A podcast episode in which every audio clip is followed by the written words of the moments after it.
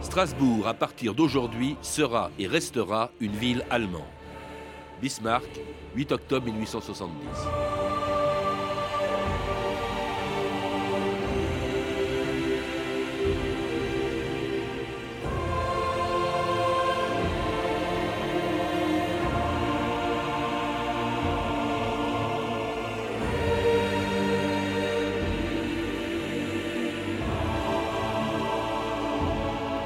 2000 ans d'histoire.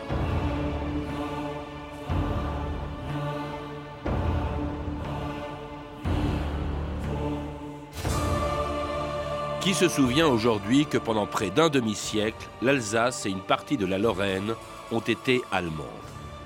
Annexées par Bismarck en 1870, transformées en Reichsland, en terre d'empire, séparées de la France par la ligne bleue des Vosges, ces provinces perdues, comme on les appelait, ont empoisonné pendant 50 ans les relations franco-allemandes en entretenant en France une volonté de revanche qui a contribué au déclenchement de la Première Guerre mondiale, à la fin de laquelle Metz et Strasbourg redevenaient françaises 48 ans après le début de leur occupation par les Prussiens en 1870.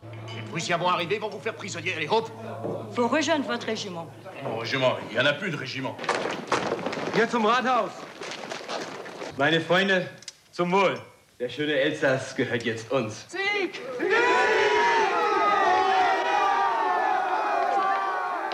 Que se passe-t-il? Nous avons pris Sedan.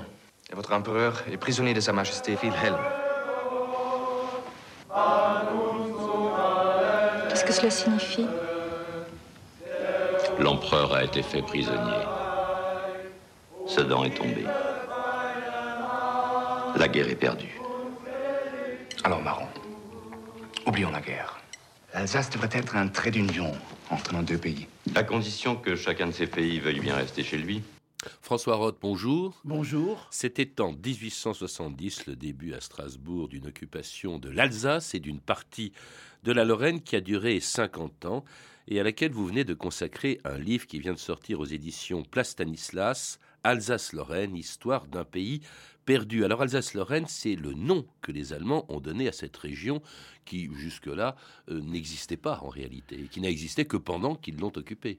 Tout à fait. L'Alsace et la Lorraine n'avaient jamais été réunis dans un ensemble territorial. Et, ce nom, il est, donné très tôt. Euh, vous avez cité cette phrase de, Bismarck du mois de euh, octobre 1870. Déjà un mois avant, les Allemands avaient créé un gouvernement militaire d'Alsace et de Lorraine, un gouvernement militaire qui préfigurait l'annexion, parce que il faut bien comprendre que les victoires dont on a parlé, d'août, de septembre 1870, euh, la capitulation de Sedan, eh bien, immédiatement, ont donné aux Allemands l'idée que cette guerre serait victorieuse et qu'elle se traduirait par une annexion. D'abord de l'Alsace. Strasbourg, pour eux, était une ville allemande qui avait été volée par Louis XIV on a rappelé le vol de Strasbourg par Louis XIV, et la Lorraine assez vite, ou une partie de la Lorraine avec Metz, sont venus s'ajouter à ce gouvernement d'Alsace et de Lorraine. Oui, une partie de la Lorraine, car Nancy, euh, par exemple, est restée euh, française après cette, Bien sûr, une partie, euh, en gros un quart de la Lorraine. Alors ça, c'est le traité de Francfort, signé le 10 mai 1871, et c'est ce que les Allemands appellent l'Alsace-Lorraine, devient alors un Reichsland, c'est-à-dire une terre d'empire, François Roth, c'est-à-dire Oui, il faut bien sûr insister sur les deux mots. Reich, c'est-à-dire l'empire allemand, qui vient d'être proclamé. C'est quand même une nouveauté politique. Il a été proclamé, je le rappelle, à Versailles. Land, c'est une terre, je traduis par terre. Or, cet empire allemand était, composé d'États confédérés qui étaient censés être égaux, mais dont le plus puissant d'entre eux était quand même la Prusse euh, que Bismarck euh, gouvernait. Alors, entre un État et une terre, il y a une différence de statut. La terre, c'est un territoire dépendant. Dépendant de qui? Dépendant des États et dépendant de l'empereur, qui est en fait le responsable de cette terre pour l'ensemble des États confédérés. Et les Alsaciens lorrains sont des Allemands de seconde zone. Ils ont les mêmes devoirs que les Allemands. Et, et, notamment le devoir militaire qui leur sera imposé dès 1874, le devoir fiscal, mais ils n'ont pas les mêmes droits et ils n'auront jamais les mêmes droits jusqu'en 1918. Et alors, comment ça se passe administrativement? Ils sont, en fait, ils sont directement euh, administrés par Berlin, euh, qui est représenté euh, à Strasbourg. Hein. Je crois que Strasbourg était la capitale de cet État alsacien-lorrain, comme l'ont appelé les Allemands, enfin de cette terre alsacienne-lorraine. Euh, et qui s'appelait un Statthalter, c'est ça? Oui, alors il y a trois étapes. Une première étape, c'est l'occupation militaire avec un gouvernement militaire. Et ensuite, il y a une deuxième étape qui va durer neuf ans d'une présidence supérieure. Dans le fond, c'était presque une assimilation à la Prusse. Et puis Bismarck a imaginé de, créer euh, dans cet État, d'envoyer dans cet État un Statthalter, c'est-à-dire un gouverneur doté au début de pouvoirs civils et militaires. Le premier, c'était un militaire, le maréchal von Manteuffel, et le Statthalter, c'était en quelque sorte le chancelier de l'empereur, le représentant de l'empereur pour l'Alsace-Lorraine. Alors, il était installé à Strasbourg, on lui a construit un palais, comme on a construit un palais à l'empereur, et il, avait, il était à la tête d'une administration dont tous les hauts fonctionnaires étaient des Allemands. Alors, dont tous les hauts fonctionnaires étaient des Allemands, avec une frontière euh, qu'on appelait la ligne bleue des Vosges. Avec hein. la France. Avec une frontière avec la France, donc, euh, et euh, une annexion que la plupart, dites-vous, des Alsaciens et des Lorrains n'acceptaient pas. Voilà la carte de la France. J'ai grisé l'Alsace et une partie de la Lorraine la Moselle, qui ont été cédés au Reich allemand par le honteux traité de Francfort le 10 mai 1871. Polymov, depuis quand l'Alsace est-elle devenue française? Depuis Louis XIV, Madame la Comtesse, et le traité de Westphalie. Très bien. Madame la Comtesse, voilà vos journaux de France, Madame la Comtesse. Vous faites pas apprendre avec, ils sont pas attendre pour le Kaiser. Tu as de la chance de vivre en France, Thierry. Je sais pas.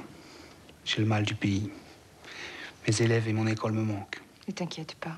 Nous l'aurons notre revanche. Les Prussiens s'en iront et la France reviendra. Vous y croyez vraiment? Mais si je n'y croyais pas, je ne serais pas resté. Suis ton chemin, fils d'Allemagne, au pays où Bismarck est roi, toujours fidèle à l'espérance je ne veux qu'un soldat de France. Prussien, Prussien, mon cœur n'est pas toi. Et c'était Marc Augeret, la fiancée alsacienne, une des très nombreuses chansons écrites après l'annexion de l'Alsace et une partie de la Lorraine en 1871, euh, de gens qui refusent, dans, un pays dont la population, dites-vous, en tout cas au début, refuse euh, la présence allemande, la politique allemande, et dont beaucoup d'ailleurs sont partis. Ça représentait environ 1 500 000 habitants, l'équivalent de ce qu'a pu annexer l'Allemagne, mais beaucoup ont eu le choix d'ailleurs de rester ou non en Alsace et en Lorraine, François Roth. Oui, euh, le traité de Francfort prévoyait euh, dans un de ses articles le droit d'option, c'est-à-dire le droit de choisir sa nationalité, mais à condition de la déclarer. Alors un peu plus de 300 000, surtout en Moselle et en Haute-Alsace, c'est-à-dire du côté de Mulhouse, ont fait cette déclaration. Mais un peu moins, un peu plus de 100 000 peut-être l'ont effectivement exécuté. Parce qu'il y avait un problème qui n'avait pas été posé par le traité de Francfort, que les Allemands ont imposé par la suite. Vous optez, vous voulez être français, d'accord, mais vous transportez votre domicile en France. Alors il y a des gens qui sont partis 15 jours, 3 semaines, un mois, deux mois et qui sont revenus. Alors il y a eu beaucoup d'options qui ont été annulées parce que le transfert de domicile n'avait pas été réellement effectué. Il y a tout un contentieux de l'option qui est long, qui est considérable et euh, qui a évidemment beaucoup touché les populations. Beaucoup parmi eux, parmi ceux qui sont partis, qui ont préféré euh, rester en France, c'est-à-dire en fait quitter euh, leur pays Être des Français de France. Être des Français de France, c'est-à-dire quitter l'Alsace et, la Lorraine, sont, appartiennent à la communauté juive. Hein. Vous citez par exemple la famille de Dreyfus. Tout à fait, tout à fait. Le capitaine Dreyfus est un optant. D'autres membres de sa famille ont opté. D'autres sont restés en Alsace et d'autres ont été s'installer en Suisse. C'était une famille qui était originaire de la région de Mulhouse. Ils ne voulaient pas être allemands, mais ils voulaient être restés près de leurs affaires, donc ils sont installés à, Bâle, qui était une ville suisse, canton de Bâle, mais aussi une ville germanophone. Alors, euh, effectivement, il y a des familles qui se sont divisées. Je pense encore à une famille alsacienne qui n'est pas juive, mais la grande famille des Schlumberger, la famille des industriels, eh bien, à la fois, il y en a qui sont restés et qui ont été très à l'aise dans le régime allemand, et puis il y en a d'autres qui sont partis, euh, dont un certain Jean Schulberger, qui était le créateur de la Nouvelle Revue française. Donc, un certain nombre de grandes familles alsaciennes et lorraines se sont en quelque sorte divisées entre ceux qui ont choisi la France et ceux qui ont choisi de rester. Une famille également dont un membre deviendra célèbre, premier ministre de premier, premier ministre de la Ve République, qui est Michel Debré. Bien sûr, bien sûr, tout à fait. Euh, son grand-père, euh, le rabbin Debré, a, a quitté l'Alsace euh, il s'est d'abord établi euh, près de Sedan, il était rabbin à Sedan, il a terminé sa carrière comme rabbin à Neuilly, et euh, son fils, Robert Debré, le père de Michel, raconte dans ses souvenirs, effectivement, les retours de la famille lors des vacances en Alsace quand on franchissait la frontière, quand on franchissait la ligne bleue des Vosges, que l'on rencontrait les premiers sapins et qu'on se retrouvait en Alsace. Alors il y a eu aussi plus tard euh, beaucoup de jeunes Alsaciens qui quittent, euh, ou de, Lorrains qui quittent euh, l'Alsace-Lorraine parce qu'ils refusent le service militaire ça, imposé par les Allemands. Ça c'est très important et ça se produit quasiment jusqu'en 1914. Alors, à ce moment-là, il fallait partir avant 17 ans si, et demander un, document de départ qui s'appelait l'Entlassungsschein, document de départ. Si on partait sans avoir ce document de départ, eh bien, on était dans une situation irrégulière. Et euh, si on revenait en Alsace ou en Lorraine dans cette situation, on pouvait être arrêté. Il y a eu des gens qui ont été arrêtés, condamnés pour désertion. La conscription dans l'armée allemande faisait partie d'une politique de germanisation euh, qu'il refusait et qui s'est traduite notamment dans le domaine linguistique. La langue française devient interdite en Alsace. Non, interdite, c'est un peu, à l'école en tout cas. un peu exagéré. À l'école. un peu exagéré. Elle n'est pas interdite puisqu'il y a des journaux français jusqu'en 1914. Mais à l'école, il y a une politique de germanisation dans la zone dite germanophone l'allemand est la seule langue enseignée à l'école primaire depuis 1874. Alors dans la zone germanophone, francophone, notamment en Lorraine, eh bien on, commence par le français, puis ensuite on introduit l'allemand. Et jusqu'en 14, dans la zone dite francophone, on a commencé l'enseignement de la lecture et l'écriture par la langue française. Mais la zone française se réduisait en quelque sorte par une peau de chagrin. Dès qu'on constatait que dans une localité, il y avait une majorité de gens de langue allemande, eh bien, l'école était complètement germanisée. Alors la frontière, la ligne bleue des Vosges n'était pas, vous le rappelez, euh, totalement fermée. Elle permettait à ceux euh, qui étaient restés en, Alsace et en Lorraine de retrouver de temps en temps leur famille en France et à quelques Français de venir en Alsace comme celui qui allait être un des principaux artisans d'une guerre de revanche contre l'Allemagne. C'est charmant l'ami que tu as amené avec toi. C'est Monsieur Barret. Barès. Maurice Barès. Et l'on dit à la France, allons, apaise-toi, c'est fini, France. Et quoi? De ma mémoire amère, j'effacerai Strasbourg et Metz, dit cette mère. Ah, j'oublierai plutôt mes deux seins arrachés. Non, nous n'oublierons pas. Guerre, guerre, revanche. Bravo. Bravo. Ce poème est de Victor Hugo. Vous voyez, madame, qu'on ne vous oublie pas. Cher ami, vous nous mettez du baume au cœur. Madame, j'ai été bouleversé par ce premier voyage en Alsace. Vous pouvez désormais compter sur ma plume pour que la France n'oublie jamais les provinces perdues. Et qu'elle garde les yeux fixés sur la ligne bleue des Vosges. En attendant l'heure de délivrance pour l'avenir, nous allons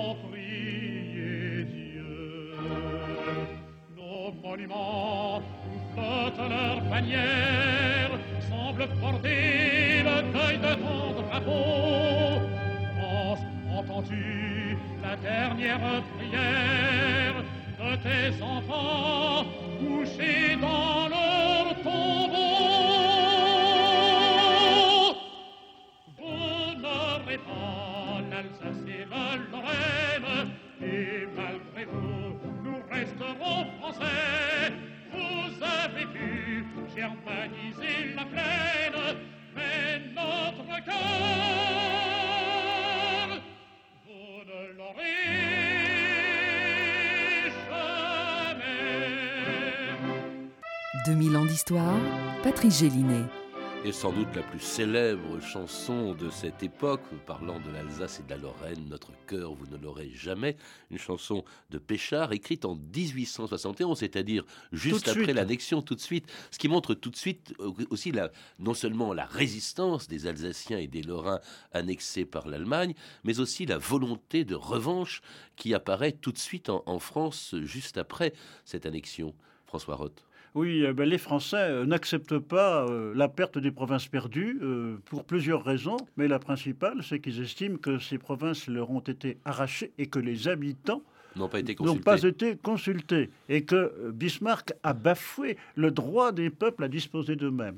Même quand Napoléon III avait retrouvé la Savoie et Nice, on avait fait un plébiscite. Là, l'Allemagne a refusé, et effectivement, c'est une des raisons qui explique euh, chez beaucoup de Français le sentiment de revanche. Sentiment de revanche, euh, il s'est développé dans les années 1870-1880. On pensait qu'un jour, hein, assez vite, l'Alsace et la Lorraine redeviendraient françaises. Mais ce rêve, effectivement, ne s'est pas réalisé. D'autant plus que la politique des gouvernements français qui avaient signé le traité de Francfort a été vis-à-vis de l'Allemagne toujours une politique de prudence. Hein, pensez-y toujours, n'en parlez jamais, disait Gambetta. C'est Gambetta. Mais aussi, les grandes réparations doivent venir du droit. Ça, c'est mm. la phrase du discours de Cherbourg. Ou encore Jules Ferry. Jules Ferry, euh, ministre des Affaires étrangères, disait il faut attendre que l'heure sonne au clocher de la destinée. C'est-à-dire qu'il essayait de calmer les impatiences revanchardes d'une partie des Français. Oui, et parmi eux d'ailleurs beaucoup d'écrivains. On a entendu que euh, ce poème de Victor Hugo euh, qui date de 1871-72. Mais Victor Hugo, c'est l'indignation immédiate. L'indignation immédiate, mais ça a continué après. Vous citez toute une quantité euh, ah d'écrivains. Alphonse Daudet, par exemple. La dernière classe. la dernière classe, c'est-à-dire l'histoire de ce professeur qui donne sa dernière classe de français avant d'être remplacé par un professeur. Et surtout la dernière classe, elle a été étudiée dans toutes les écoles primaires française jusqu'en 14.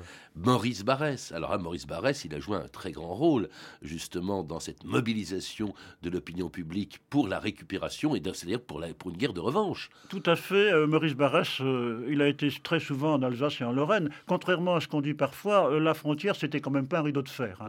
À moins d'être militaire, on passait aisément, et Maurice Barrès s'est rendu en Alsace et en Lorraine très très souvent, entre 1895 et 1910. Alors, surtout, il avait des des liens, des liens à la fois en Alsace et en Lorraine. Et il a écrit deux livres, sans compter les multiples articles de journaux.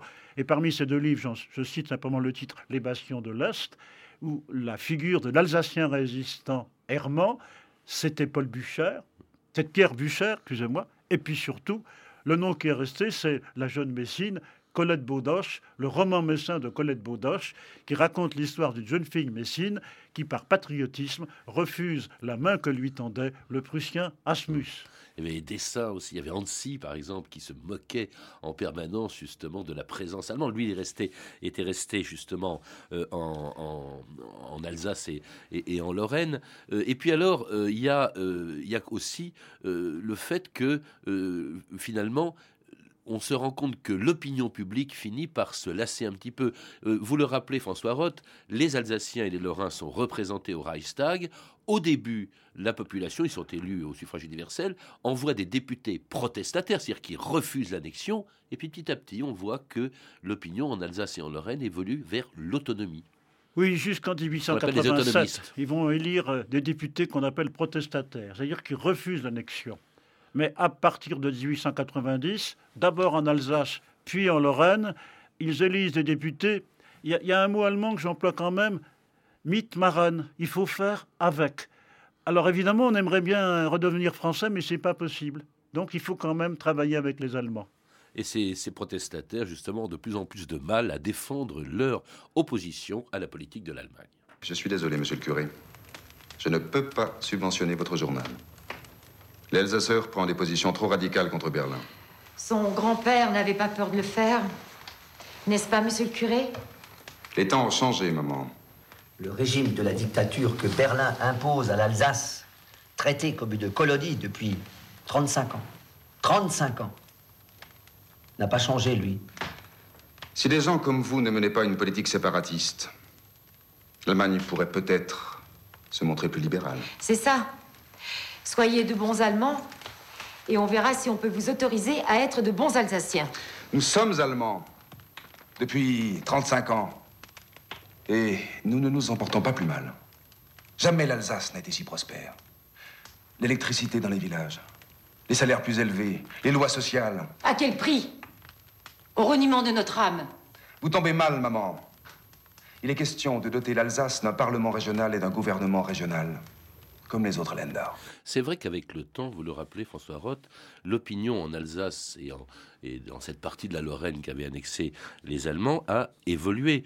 35 euh, ans après, d'abord, premièrement, tout simplement, la population de l'Alsace et de la Lorraine eh bien, euh, n'est plus la même. Elle n'a pas connu, pour l'essentiel, pour la majeure partie, euh, elle est composée de gens qui sont nés après 1870 ou qui étaient trop jeunes pour s'en souvenir et pour avoir connu l'Alsace et la Lorraine française. Alors il y a aussi euh, ce que j'appellerais quand même, il faut reconnaître les aspects positifs de l'annexion. L'intégration et le développement économique. Le vignoble alsacien, par exemple, a beaucoup profité de l'annexion. L'industrialisation de la Lorraine. Il y a les grands travaux dans les villes et dans les campagnes, les grands travaux et les grands travaux d'urbanisme. À Strasbourg d'abord, à Metz ensuite, qui parcourt aujourd'hui l'Alsace-Lorraine, se rend compte à quel point un certain nombre de villes, Colmar, Metz, Strasbourg, ont été développées par l'urbanisme allemand moderne.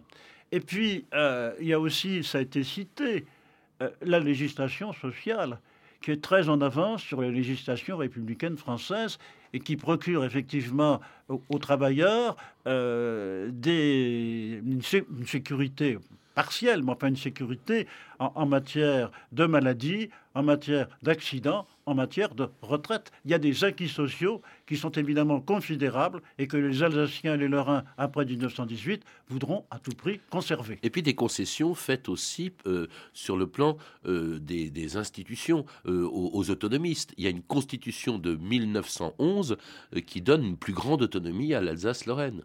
Oui, c'est vrai. Mais oui, en principe. C'est vrai, mais pour, euh, pour les décisions importantes, c'était toujours l'empereur et, le Reichstag euh, qui avaient euh, le dernier mot.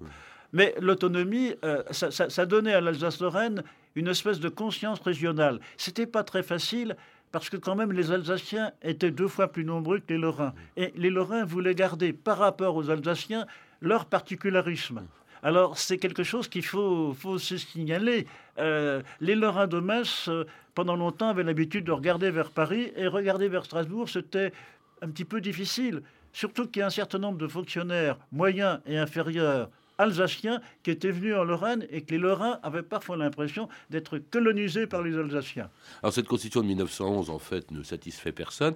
C'était trois ans avant le déclenchement de la guerre de 14. On dit souvent, euh, François Roth, qu'on s'est battu, on est entré en guerre pour récupérer l'Alsace-Lorraine. Pas du tout. L'idée est venue après le déclenchement de la guerre. Non, ça je ne le, je ne le crois pas. La, guerre n'est pas vue d'un incident de frontière ou d'un incident. Il y en a eu, hein, il y en avait eu. Il y en a eu. Le principal et le, l'affaire Tébélé. Mais c'est 1887. Nous sommes en 1914. En 1914, la frontière est paisible, les gens circulent encore au mois de juillet et les échanges se font normalement. Mais une fois que la guerre a été déclarée, il est, il est clair qu'au premier plan des buts de guerre français, le retour de l'Alsace-Lorraine s'est imposé, pas simplement aux gouvernants, mais aussi aux esprits et à tous les Français. Nous menons une guerre de du droit mais aussi une guerre de restitution. Une guerre qui a été tragique pour les Alsaciens lorrains, parce qu'ils sont toujours, au début de la guerre et jusqu'en 1918, ils sont toujours sous occupation allemande, si bien que beaucoup d'entre eux ont été incorporés de force dans l'armée allemande. Vous citez le chiffre de plus de 300 000. Oui, c'est énorme. Incorporés de force, ils avaient fait leur service militaire. Mon grand-père, par exemple, avait fait son service militaire à Cologne. Il a été soldat de la Landwehr en, Lorraine, euh, dans l'armée allemande. Mais le, le mot incorporé de force on doit d'abord on doit, on doit d'abord l'employer pour ceux de la Seconde Guerre mondiale. Alors une partie quand même ont passé les lignes. Moi j'ai connu des gens qui avaient passé les lignes et qui sont, qui sont passés en France. C'est la raison pour laquelle la plupart d'entre eux, pas tous, ont été envoyés combattre sur le front de l'Est. Et cela jusqu'à la fin de, de la guerre, lorsque euh, la France, l'armée française, libérait Metz le 21 novembre 1918 et Strasbourg le lendemain, 22 novembre, 11 jours après l'armistice. Ils ont enfin rendu l'Alsace et la Lorraine, eux qui raillaient la France et qui disaient jamais qu'ils n'avaient su là-bas que déchaîner la haine. Mais le cœur de l'Alsace était resté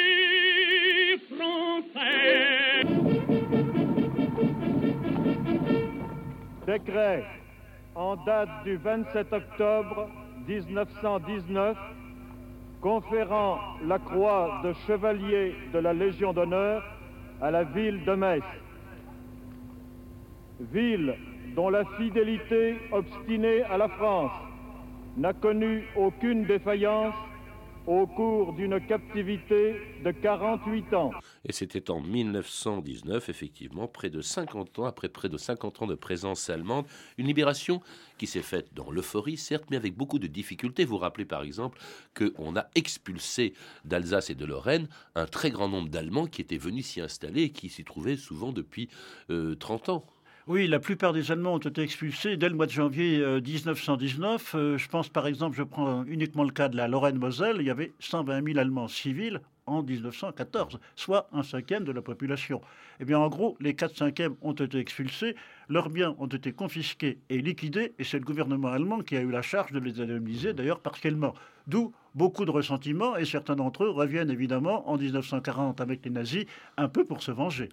Difficulté aussi de faire appliquer la législation française à l'Alsace et à la Lorraine. Par exemple, la loi de séparation de l'Église et de l'État, qui avait été votée en France pendant euh, la Troisième République, c'est-à-dire euh, après que l'Alsace-Lorraine soit devenue allemande, et qui, euh, le problème se pose, est-ce qu'on va l'appliquer, cette loi de séparation de l'Église et de l'État, à l'Alsace et à la Lorraine?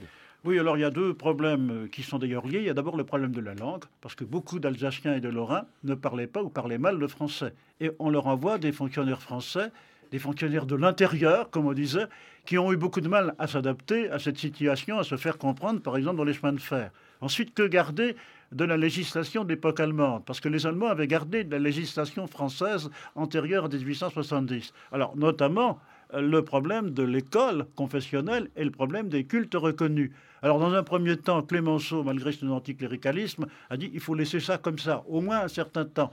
En 1924, Herriot dit il faut introduire en Alsace et en Lorraine les lois républicaines. Hmm. Là, il y a une levée de bouclier et Herriot est obligé d'abandonner le projet parce qu'encore aujourd'hui, ce qu'on appelle les lois républicaines n'ont pas été introduites en Alsace et en Moselle. Et le clergé euh, français, euh, euh, alsacien lorrain, catholique, reste subventionné par, l'État et, et, protestant. Et les ministres du culte israélite. Alors il y a eu une deuxième occupation 20 ans plus tard. Elle a été beaucoup plus brutale, vous le rappelez, mais elle a été beaucoup plus brève aussi, François Roth. Elle a eu des conséquences importantes aussi.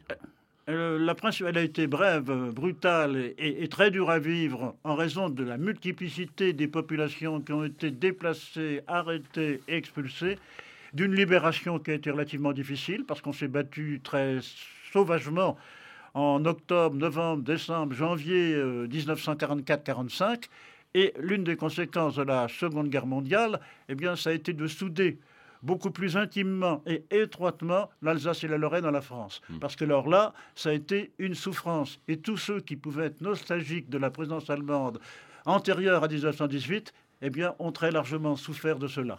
Merci François Roth. Pour en savoir plus sur cette période, je recommande la lecture de votre livre Alsace-Lorraine, l'histoire d'un pays perdu de 1870 à nos jours, publié aux éditions Place Stanislas. Je signale également la parution du livre Souvenir de l'année terrible de Georges Le Tervanic, un recueil de témoignages inédits sur la guerre de 1870 qui vient de paraître chez Ramsay. Vous avez pu entendre des extraits du téléfilm Les Alsaciens ou Les Deux Mathildes de Michel Favard. Toutes ces références sont disponibles par téléphone au 32 30, 34 centimes la minute ou sur le site franceinter.com. C'était 2000 ans d'histoire.